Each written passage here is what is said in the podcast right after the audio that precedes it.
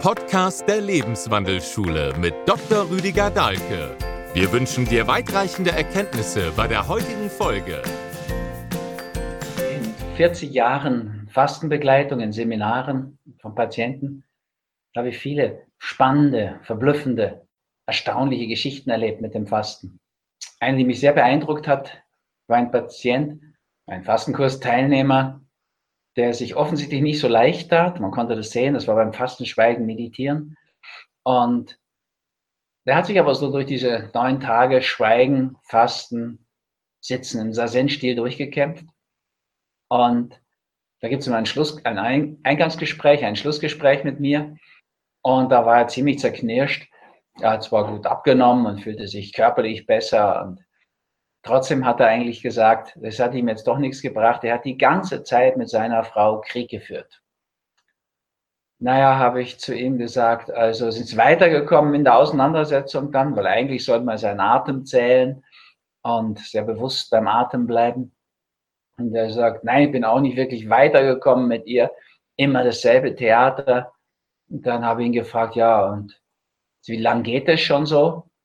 Und dann kommt raus, dass der schon längst geschieden ist, acht Jahre geschieden ist von seiner Frau und immer noch hadert mit der Situation und Krieg führt. Also dauernd kommen Gedanken dazu hoch und machen ihn ganz verrückt.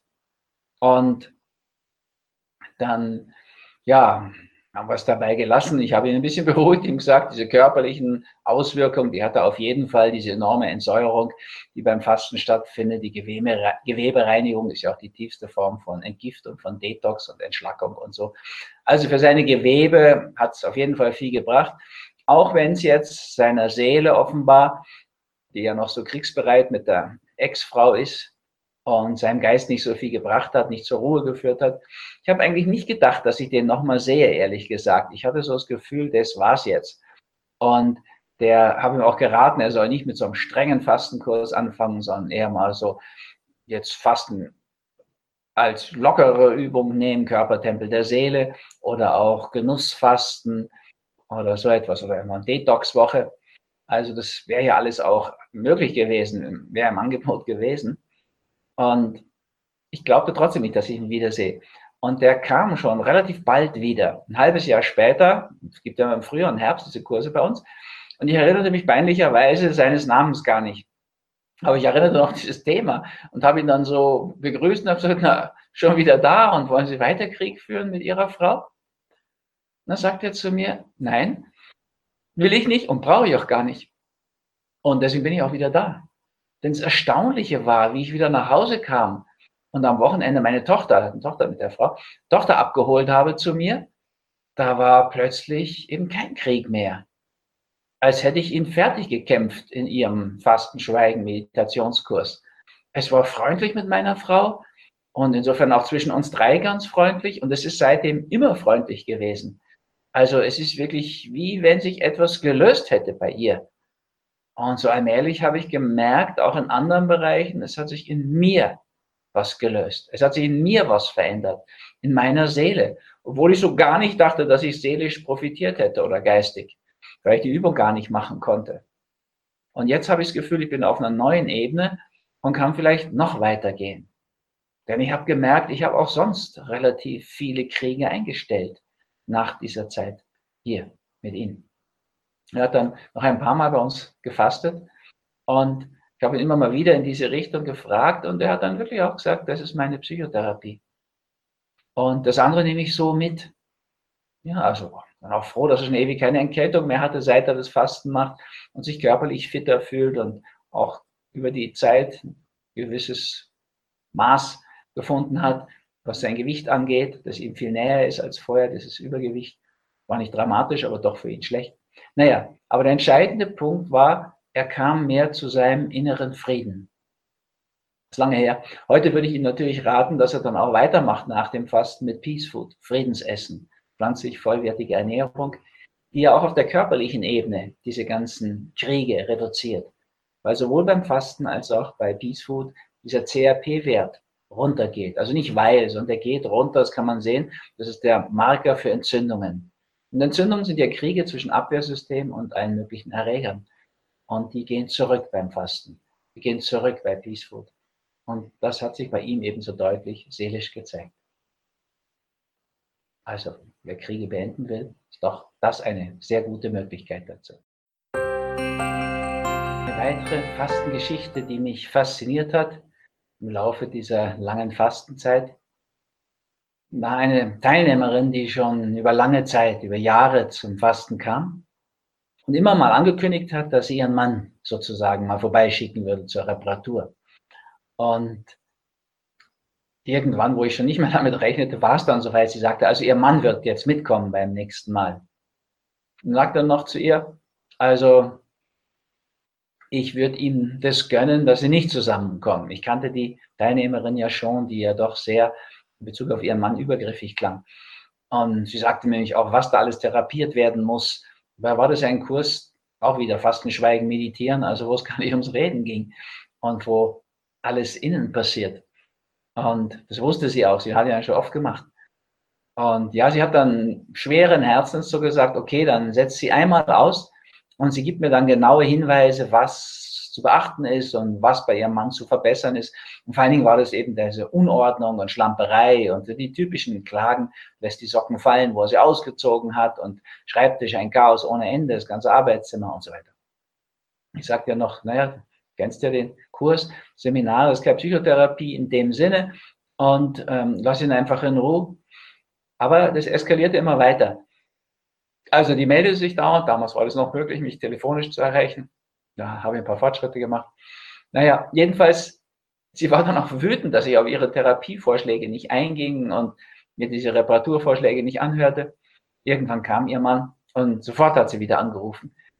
Ich habe dann einfach gesagt, schau, der Titel Fasten, Schweigen, Meditieren und jetzt schweige einfach mal. Lass ihn das machen, lass ihn in Ruhe, lass mich in Ruhe und das wird schon wirken. Das Fasten wirkt, das Meditieren, das Zen ist das, die Meditation dort, das wirkt alles und das Schweigen tut sein eigenes. Die drei Säulen zusammen werden schon was weiterbringen. So, naja, jedenfalls, ich hörte dann Gott sei Dank auch nichts mehr von ihr und ihr Mann als Einstieg ein sehr schwieriger Kurs, der schaffte es so, da durchzuhalten und nicht so einfach natürlich, wenn man das nicht geübt ist, auch wieder für ihn kein guter Einstiegskurs. Wenn man es so genau nimmt, der hätte eben mit einem Genussfasten, Wandern was Besseres gehabt oder Körpertempel der Seele. Naja, Jedenfalls, der war gerade mal einen Tag zu Hause, rief sie schon wieder an, ziemlich außer sich, was hast du denn mit ihm gemacht und so. Also es klang ja fast vorwurfsvoll. Und dann habe ich gesagt, ja, was ist denn überhaupt los? Und er hat jetzt den Schreibtisch aufgeräumt, wie hast du das bewerkstelligt? Das müsste ich wissen. Ich sagte, also ich habe gar nichts bewerkstelligt, Fasten, Schweigen, Meditieren. Einführungsgespräch, Schlussgespräch, da ging es nie über Aufräumen und so weiter. Ja, aber es ist ja unglaublich. Also, ich weiß nicht, wie viele Jahre, 17, glaube ich, habe ich es versucht. Der hat nie aufgeräumt. Und jetzt rumort er im Keller. Ich glaube, der räumt sogar seinen, seinen Hobbykeller da, seinen Bastelraum auf. Das muss doch irgendwas passiert sein dort. Naja, wie gesagt, passiert ist sicherlich eine ganze Menge. Der hat zehn Tage erlebt, was Fasten wirkt in ihm, das Schweigen seine Wirkung, die Meditation, diese Zentrierung, die ja beim Sensor deutlich ist, ist geordnet sozusagen, strukturierter. Also er war heimgekommen, körperlich strukturierter, gereinigter, seelisch klarer, geistig klarer, ist in sein Chaos zurückgekommen, hat gesehen, das passt überhaupt nicht mehr zueinander. Seine neue Situation und dieses Chaos und das Chaos beendet, hat es bewältigt. Und tatsächlich überhaupt seine ganzen Bereiche aufgeräumt. Warum ist das möglich? Wieso passiert das? Man könnte natürlich noch tiefer sehen nicht einfach sagen, es ist die Fastenwirkung, sondern die, und die Meditationswirkung. Fasten gehört natürlich auch zu einem Lebensprinzip, dem der Reduktion aufs Wesentliche, dem zehnten, der zehnten Lebensbühne, der Strukturierung, der Klarheit.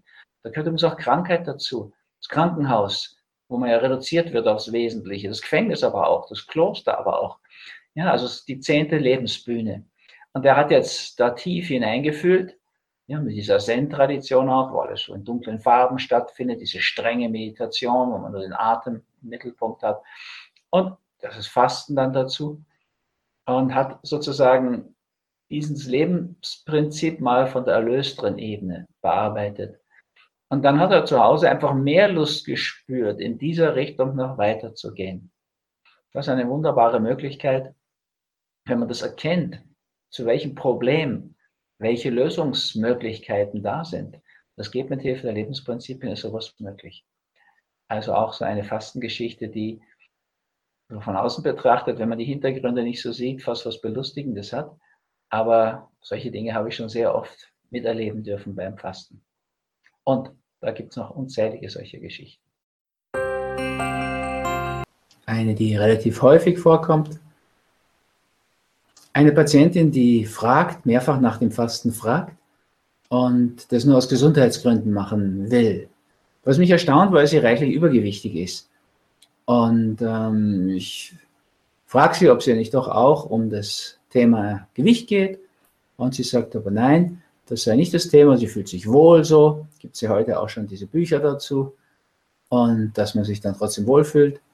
Und ja, also 14-tägiges Fasten macht sie mir aus 16 Tage bei uns, die beiden Kurse hintereinander. Und dann nimmt sie natürlich doch ordentlich ab und ähm, so Bewegungsprogramme auch so dabei. Und sie fragt eigentlich immer nur in diese gesundheitliche Richtung, was direkt auffällig ist. Also als ich dann die Frau fragte bei unserem Schlussgespräch, ob ihr das denn was ausmache, weil sie immer so betont hatte, es ging ja nicht ums Gewicht, sondern um die Gesundheit, die Entgiftung und Entschlackung. Und sie habe doch jetzt erheblich abgenommen in diesen 16 Tagen und den zwei Seminaren.